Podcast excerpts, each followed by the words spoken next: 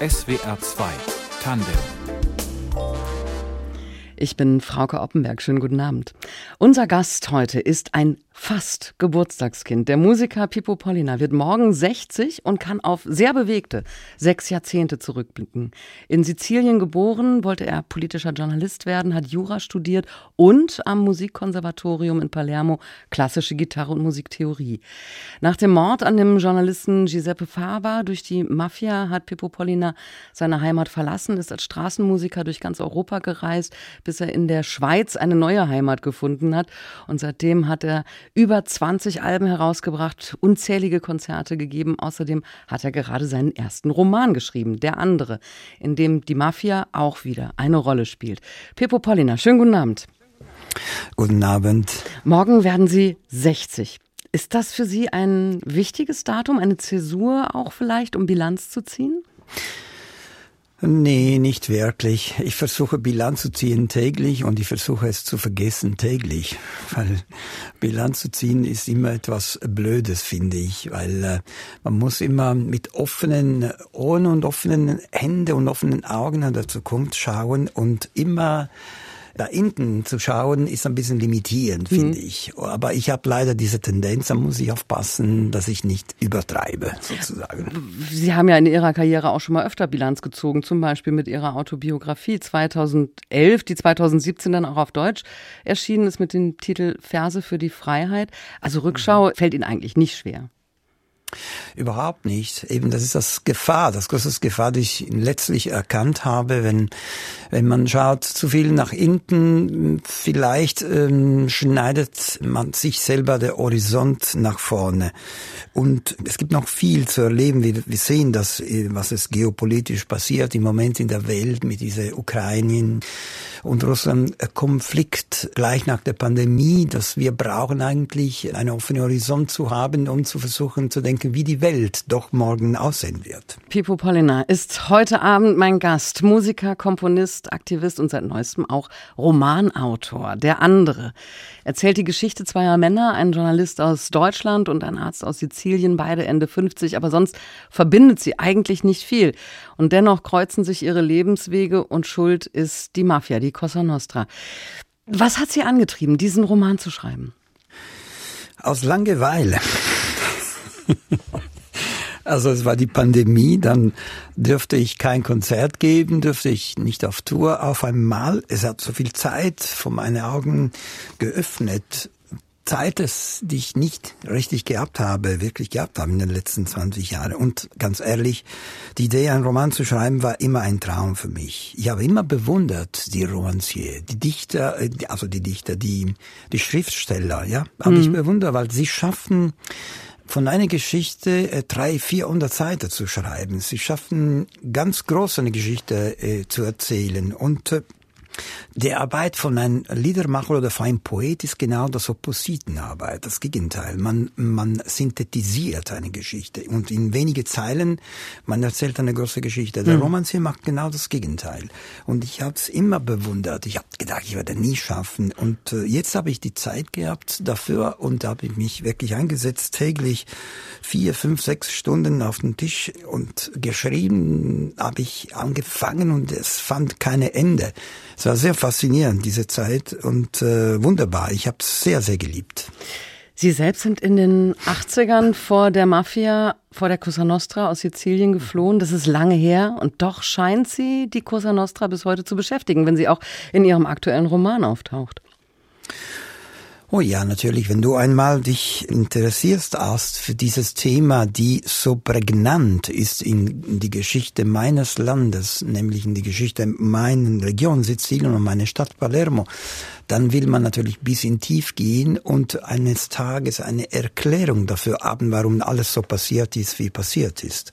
Und das geht natürlich nicht in ein paar Jahre weg. Es ist so eine Geschichte, die äh, eine kriminelle Realität und eine kriminelle Organisation, die sehr viel zu tun mit Geschichte, mit Politik, mit Philosophie, mit Ethnologie zu tun hat, die kann man nicht einfach so erklären in fünf Minuten. Darum, ein Leben lang ist ja nicht genug, um sie genau studiert zu haben. Mhm. Deshalb ähm, findet man immer wieder noch Historiker, die nur über dieses Thema ihr ganzes Leben gewidmet haben. Versuchen wir es trotzdem. Welche Rolle spielt die Cosa Nostra heute in Sizilien? Ist das vergleichbar mit der Macht und der Gewalt der 80er? Überhaupt nicht, glaube ich nicht. Also die durch diese neue geopolitische Situation, die seit 30 Jahren in der Welt herrscht, nach die Wende in Deutschland ganz klar zu sein, Cosa Nostra, die hatte eine sehr starke politische Funktion innerhalb von der Kaltes Krieg, hat ihre Macht viel äh, reduziert. Heute.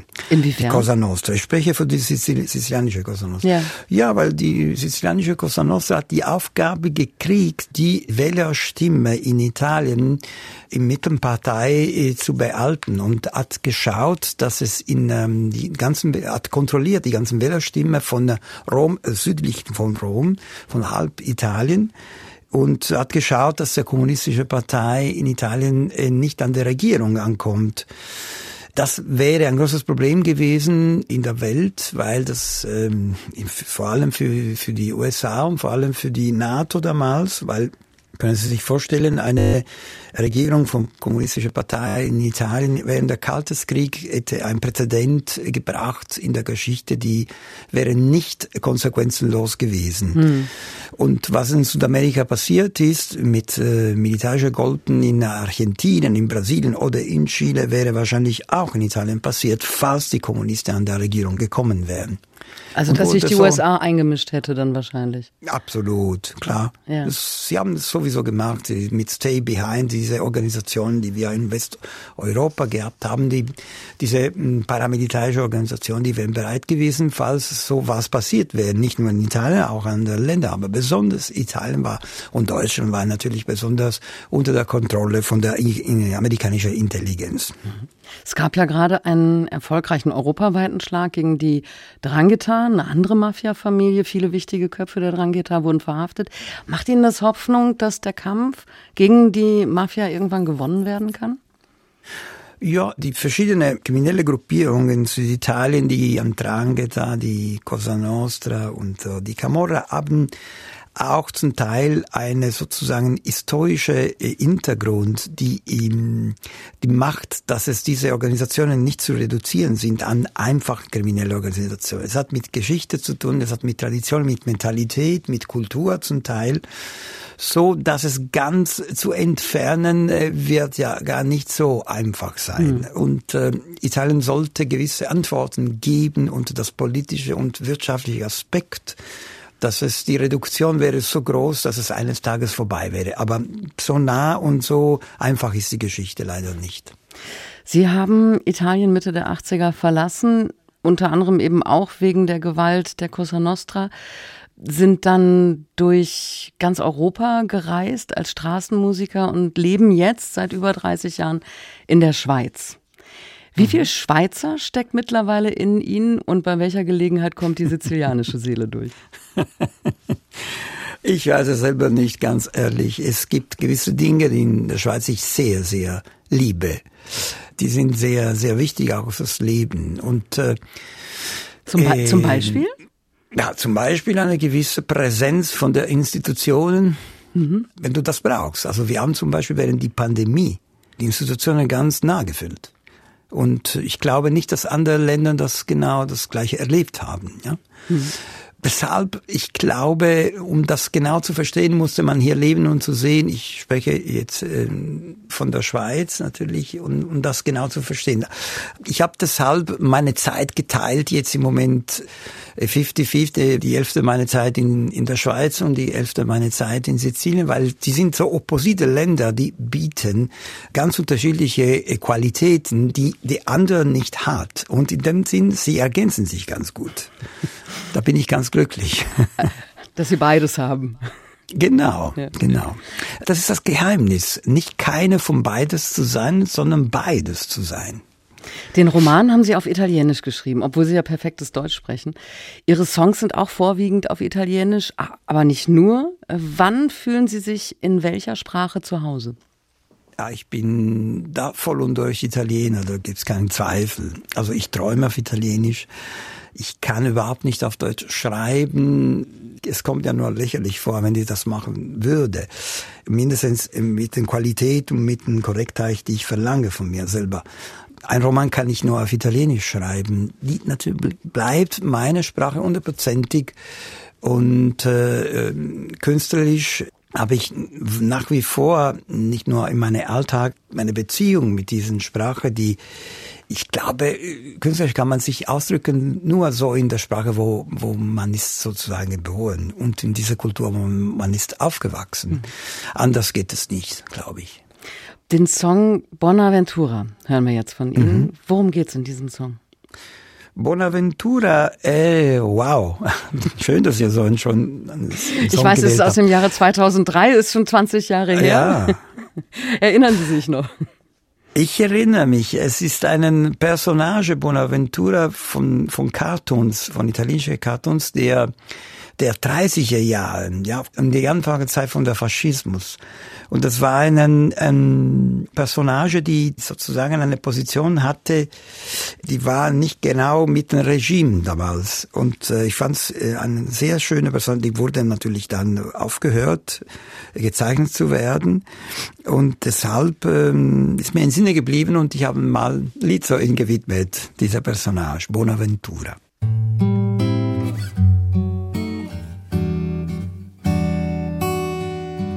Se fra gli arbusti e i coltelli di certa infanzia passata, a contare i giorni e i minuti con una rima baciata, e non ci rimane poi tanto a che scaldarci alla fioca, luce che per incanto non sembra poi così poca. E se il contorno di un gesto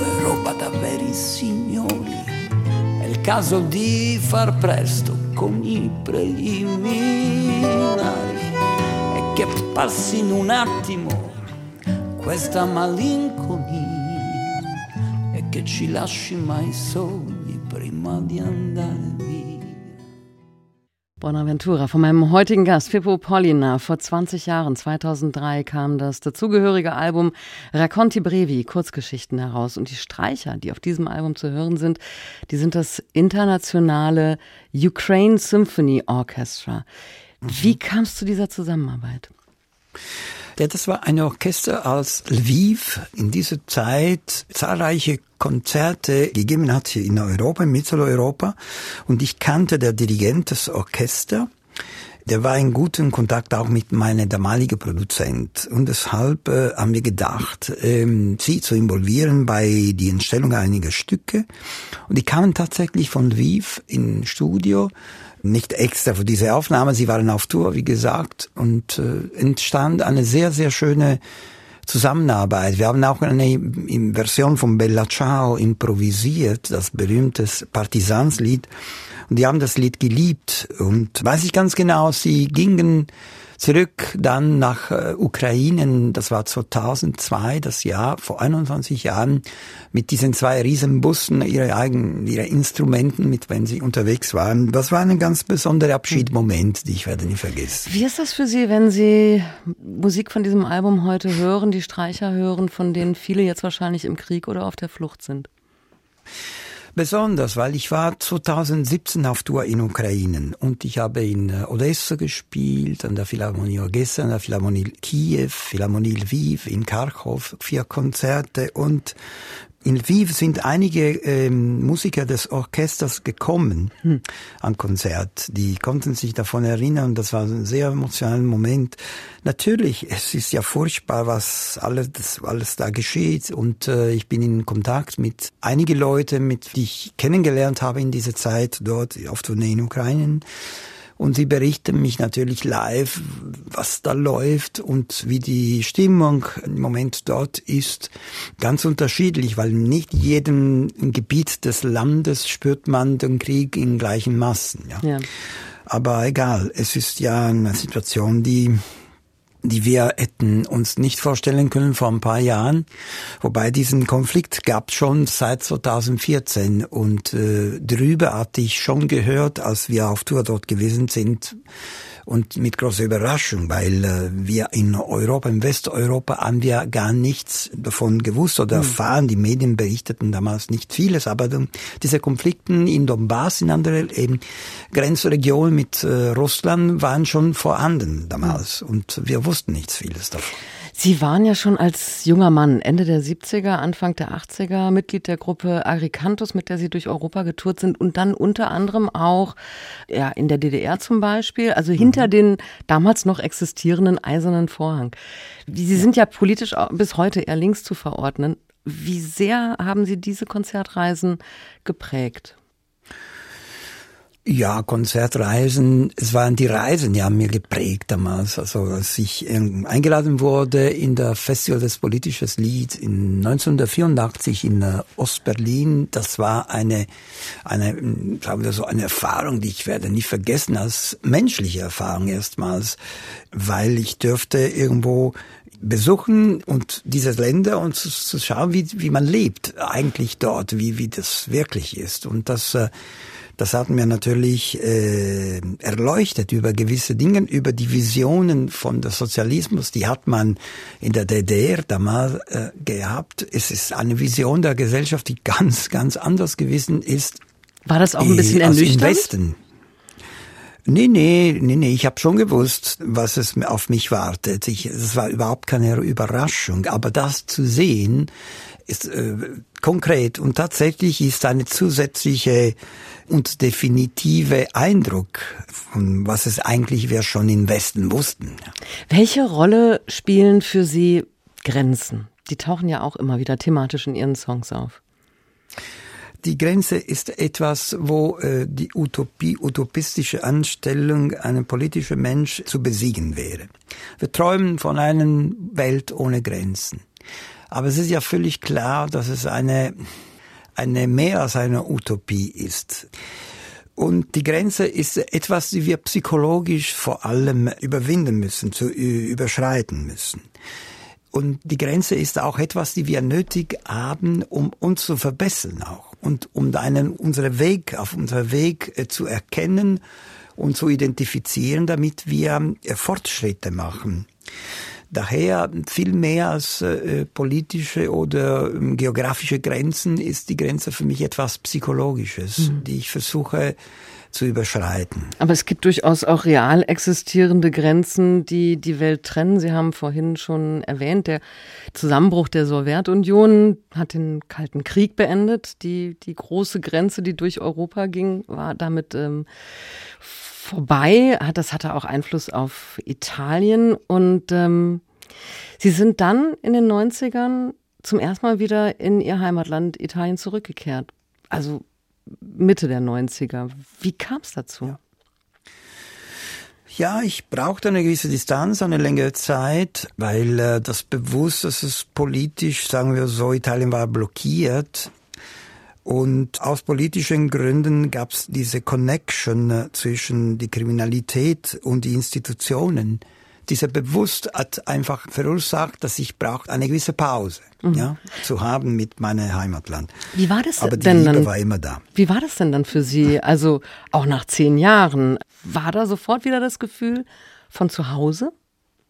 Ja, das Zuhause ist auch ein innerlicher Zustand. Ich habe ein besonderes Konzept von Heimat. Heimat und Wurzeln sind sehr gebunden, aber bedeuten nicht unbedingt das Gleiche. In die, meine Heimatkonzept kommen alle Erinnerungen. Ich finde, die Erinnerungen sind meine Heimat. Und deshalb auch Deutschland kann meine Heimat sein, in dem eh oder ein Teil, in dem ich habe so viel äh, Zeit in Deutschland verbracht, dass es ein Teil meiner Heimat ist bestimmt diese Präsentation von dieser Zeit, die ich verbracht habe, in, mhm. zum Beispiel in Deutschland. Aber meine Wurzeln sind nur dort nämlich in Sizilien, in Italien. Und äh, das spielt natürlich eine gewisse Rolle. Als Leoluco Orlando, der fünfmal ehemalige Bürgermeister von Palermo, mir, äh, die ich kennengelernt habe, in Bruxelles in der Mitte der 90er Jahre mir vorgeschlagen hat, wieder ein Konzert in Palermo zu geben, dann habe ich gedacht, okay, jetzt ist die Zeit gekommen, wo ich wieder mal diese äh, Beziehung aufnehmen muss. Und das war so der langen Weg der Rückkehr, die mir immer noch heute begleitet. Ihre beiden Kinder, Madeleine und Julian, sind in ihre Fußstapfen getreten, machen ebenfalls Musik. Madeleine im Duo mit Nora Steiner, Julian unter dem Künstlernamen Faber. Und Musik von ihrem Sohn von Faber hören wir jetzt gemeinsam mit Sophie Hunger und Dino Brandau. Das ist Ich liebe dich.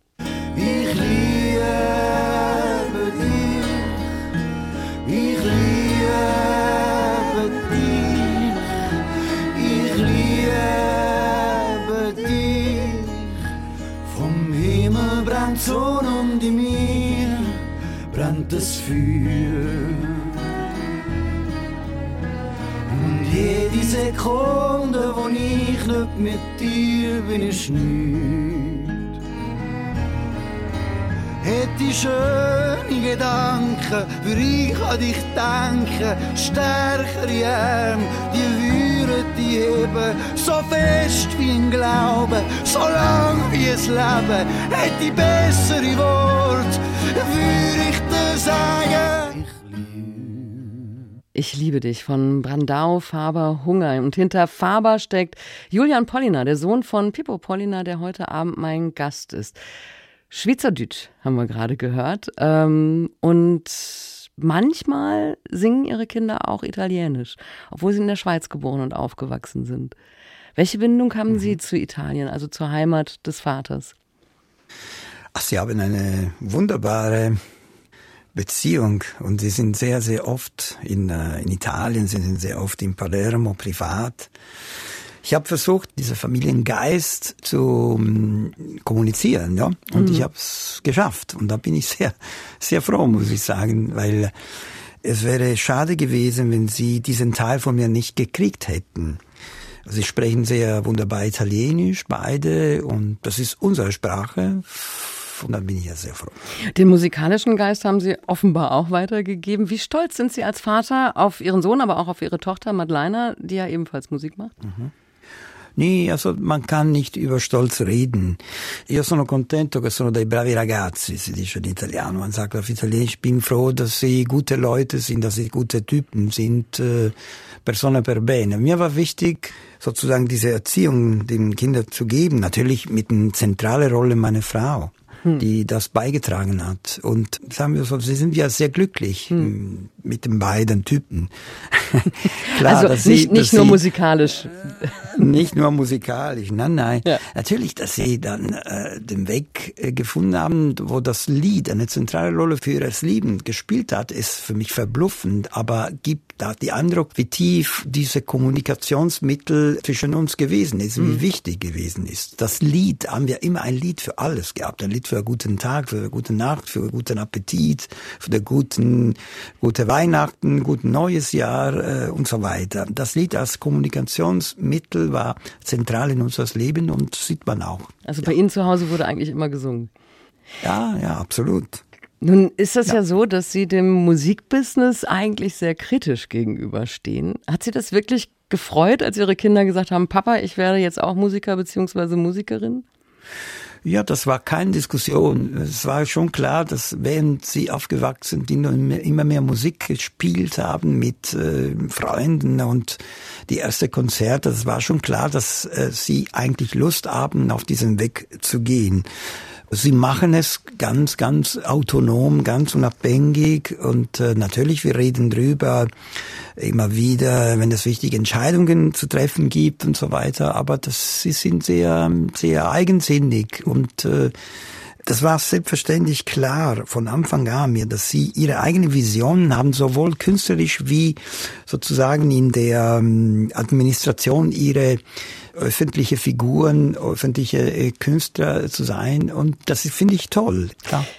Sie werden morgen 60. Wenn Sie auf Ihre Karriere zurückschauen, gibt es was, was Sie nicht nochmal machen würden? Also was vielleicht zum Beispiel ein, ein Ratschlag an Ihre Kinder wäre? Also bereuen Sie irgendetwas, was Sie in Ihrer Karriere getan haben?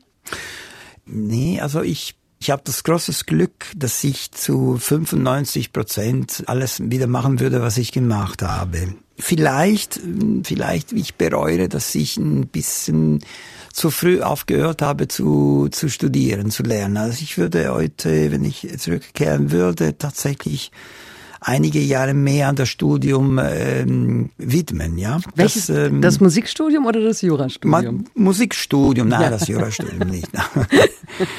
das, äh, das habe ich sowieso beendet und das, das war okay. Nein, das Musikstudium hätte ich gerne noch ein paar sozusagen Jahren gewidmet, damit ich in den Jahren mehr Stoff in Hand gehabt hätte und äh, ein bisschen ähm, besser zu komponieren sozusagen, weil ich glaube, die Kultur ist wichtig. Ohne Kultur kann ein Intellektueller oder kann ein Künstler in meinem Fall nicht so innovativ sein, wie er sein würde zum Beispiel. Und das finde ich schade. Da heute, heute würde ich gerne ein bisschen mehr Zeit widmen an, an das Studium. Das klingt ein bisschen so, als wären Sie ein Perfektionist. Sind Sie das? Überhaupt nicht. Vor allem, ich bin einer, der liebt Improvisation. Weil Sie so, Sie, Sie, sind ja gut und Sie möchten aber trotzdem immer noch besser werden. Also wenn Sie sagen, Sie würden hätten auch noch gerne länger studiert. Ich bin gar nicht gut. Das meinen viele Leute und dann sind, liegen sie falsch. Gut, da gehen die Meinungen auseinander. Nun feiern Sie Ihren runden Geburtstag. Wie sollte es anders sein? Mit Konzerten. Und zwar gleich drei Konzerten, zu denen auch viele Freunde und Weggefährten kommen und zum Teil mit Ihnen auf der Bühne stehen. Ihre Kinder werden auch mit äh, auf der Bühne stehen. Wer wird noch alles kommen? Also was haben Sie für Ihr eigenes Geburtstagsständchen geplant? das ist immer schön, einen Geburtstag zu feiern mit der Musik. Das ist die Ausrede, äh, aufzurufen, die Präsenz von vielen Musikern oder viele, viele Freunden, die hat man auf die Seite gehabt auf der Bühne. Und zwischendessen sind auch deutsche äh, Kollegen, Werner Schmidbauer und Martin Kellner, mit wem ich dieses Projekt Süden gefeiert haben in den letzten zehn Jahren oder mein Schweizer Freund Linard Bardil oder viele italienische Freunde, äh, Etta Scollo, um, Franco Mussida, Davide van der Froos, Peppe Voltarelli. Da kommen so insgesamt etwa 15 äh, Musiker, die in den Jahren mit mir äh, musiziert haben. Und es gibt ein Orchester mit 17 Musikern. Also es wird wirklich ein großes Fest. Ich freue mich sehr dass wir ab morgen sozusagen diese 30 Lieder darbieten werden und jeden Abend ein bisschen ein anderes Repertoire spielen werden. Lina Habade haben Sie schon genannt, Martin Kelberer, Werner Schmidbauer, dann äh, Konstantin Wecker, den haben Sie Anfang der 90er kennengelernt. Äh, mit dem waren Sie auch oft im Studio oder auf Bühnen. Ja. Das sind alles musikalische Freunde, die Sie seit Jahrzehnten haben. Das ist, ähm, glaube ich, auch im Musikgeschäft etwas ganz Seltenes, dass man so eng, so lang miteinander verbandelt ist. Was bedeuten Ihnen diese Freundschaften? Ich bin in der Freundschaft ein sehr treuer Mensch, weil ähm, wenn eines Tages eine Bekanntschaft wird zur Freundschaft, dann, dann wird es fürs Leben nicht für eine Zeit, für eine Epoche und dann beendet sich das. Das, äh, das ist bei mir immer so gewesen. Und es war fatal, dass auch diese Einstellung auf musikalischer Ebene sich transferieren wird. Nämlich die Musiker, die ich seit ein Leben lang kenne und mit wem ich was gemacht haben, werden wir in den Jahren immer wieder uns melden mit einem gemeinsames äh, Statement. Und diese Möglichkeiten, die wir nützen, zum Beispiel besondere Anlässe von der anderen anwesend zu sein, ist einfach eine Art zu wieder mal zu bestätigen. Diesem Kontakt bleibt nach wie vor dort, obwohl ist man auf anderen Wegen gegangen, ja. Was auch selten im Musikgeschäft ist und was sie auszeichnet, ist die Nähe zu den Fans. Und das heißt bei Ihnen nicht, ich habe einen Instagram-Account und stelle da viele Fotos rein und machen wir vielleicht ein Meet and Greet hinter der Bühne, sondern Sie sind wirklich ganz nah an den Fans. Sie beantworten auch selber Mails, Sie mischen sich vor Konzerten unter die Menschen. Warum ist Ihnen das so wichtig? Nee, das war immer meine, meine Philosophie. Immer diese Distanz mit die Menschen, die ihre Aufmerksamkeit dir schenken, fand ich ein bisschen auch näsig und sogar arrogant. Und das bedeutet ja nicht, dass ich äh, nicht meine Privatleben habe. Ich habe es und ich, äh, ich will das haben unbedingt. Aber ich brauche auch meine Ruhe, wenn ich zwischen die Leute bin, die mich kennen. Deshalb ähm, auch ein gewisses Konzert, die große Konzerte. Ich trinke gerne einen Kaffee in gleiche Bar, bevor das Konzert anfängt, wo die alle Menschen stehen. Und die sind da, die sehen mich natürlich, aber die lassen mich in Ruhe weil sie interpretieren genau in der richtigen Art und Weise. Diese, ich bin da mit euch, aber ich bin mit mir selber und das ist gut so und das funktioniert. Das ist ein gegenseitiger glaube, Respekt. Gegenseitiger Respekt, ganz genau funktioniert ganz gut. Und weil Ihnen die Nähe zu den Fans so wichtig ist, haben wir für diese Tandem-Sendung mal etwas ganz Ungewöhnliches ausprobiert. Wir haben nämlich Fragen von Ihren Fans gesammelt und die stelle ich so. Ihnen gleich. Nach Musik von Ihnen natürlich Pippo Pollina und Nell'Infinito. Quello che un giorno tu mi hai consegnato in nome del mio amore batto un colpo sulla tua porta l'uscio del sagrato che tutto è adesso e nulla poi il domani tanto è lascivo e gravido quel cielo che non preannuncia sole né aeroplani, che non tradisce aria, vento e gelo. E cosa importa di chi va o rimane, che tanto è vana degli umili la storia, e del vassallo i russi e il loro cane, neanche la polvere e la vanagloria, che tardi per il gioco del rimorso di non aver fatto, detto o preferito la strada storta a tempo perso a quella facile, gracile del mito. Perché io esisto solo dentro un sogno ed anche lì fatico a ritrovare il filo rosso. Musik von meinem Gast, Pippo Pollina war das, Nell'Infinito von ihrem 2017er Album Il Sole che Verrà. Frei übersetzt, die Sonne wird scheinen. Ein Album, so wurde es damals angekündigt, das Hoffnung geben soll. Aber wollen Sie das mit Ihrer Musik nicht eigentlich immer? Eigentlich schon, ja. Und äh, die Musik hat bestimmt diese therapeutische Aspekt, die wir manchmal unterschätzen, aber die ist tatsächlich da. Musik gibt uns Energie, Musik gibt uns Mut, Musik begleitet unser Leben in guten und in schlechten Zeiten. Und Musik gibt Hoffnung oft. Und deshalb äh, hat auch dieser therapeutische Aspekt, ich kriege es immer wieder Briefe oder, oder Mails von, von die Leuten, die meine Musik lieben, die sind, ähm, die unterzeichnen genau diesen Aspekt. Und das musste ich irgendwann auch feststellen, dass es so ist. Ich habe es vorhin angekündigt. Wir haben ein paar Fragen von Ihren Fans eingesammelt. Eine Kollegin hat im sozialen Netz gefragt, was sie mal unbedingt von Ihnen wissen wollen. Und weil das ja Fragen der Fans sind, wechsle ich jetzt in den Fragen zumindest von Sie auf Du. Das sind äh, natürlich Fragen, die äh, Sie duzen. Sind Sie bereit? Ja, natürlich. Okay. Erste Frage. Wie reagieren die Menschen bisher auf deinen Roman Die anderen?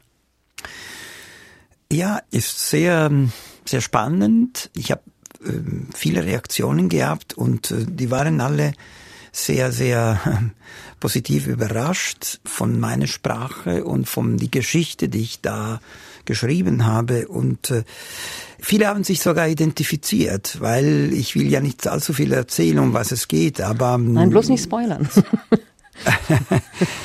aber ja, viele, viele haben es mir geschrieben, ja, ich habe das gleich erlebt. Und sie haben natürlich verblüffend äh, gefunden, dass es äh, in einem in einem Roman ihre eigene Geschichte zu finden war. Aber eigentlich ist es so, in jeder Roman findet ein bisschen unsere Geschichte statt und äh, ist so.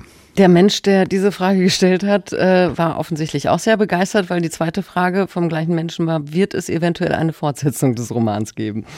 Ich hoffe schon. Ich würde gerne, ob ich fähig sein werde in, diese, in diesen Fall weiß ich nicht. Ich muss mir ganz sicher viel Zeit nehmen, das weiß ich. Und äh, das ist ja nötig.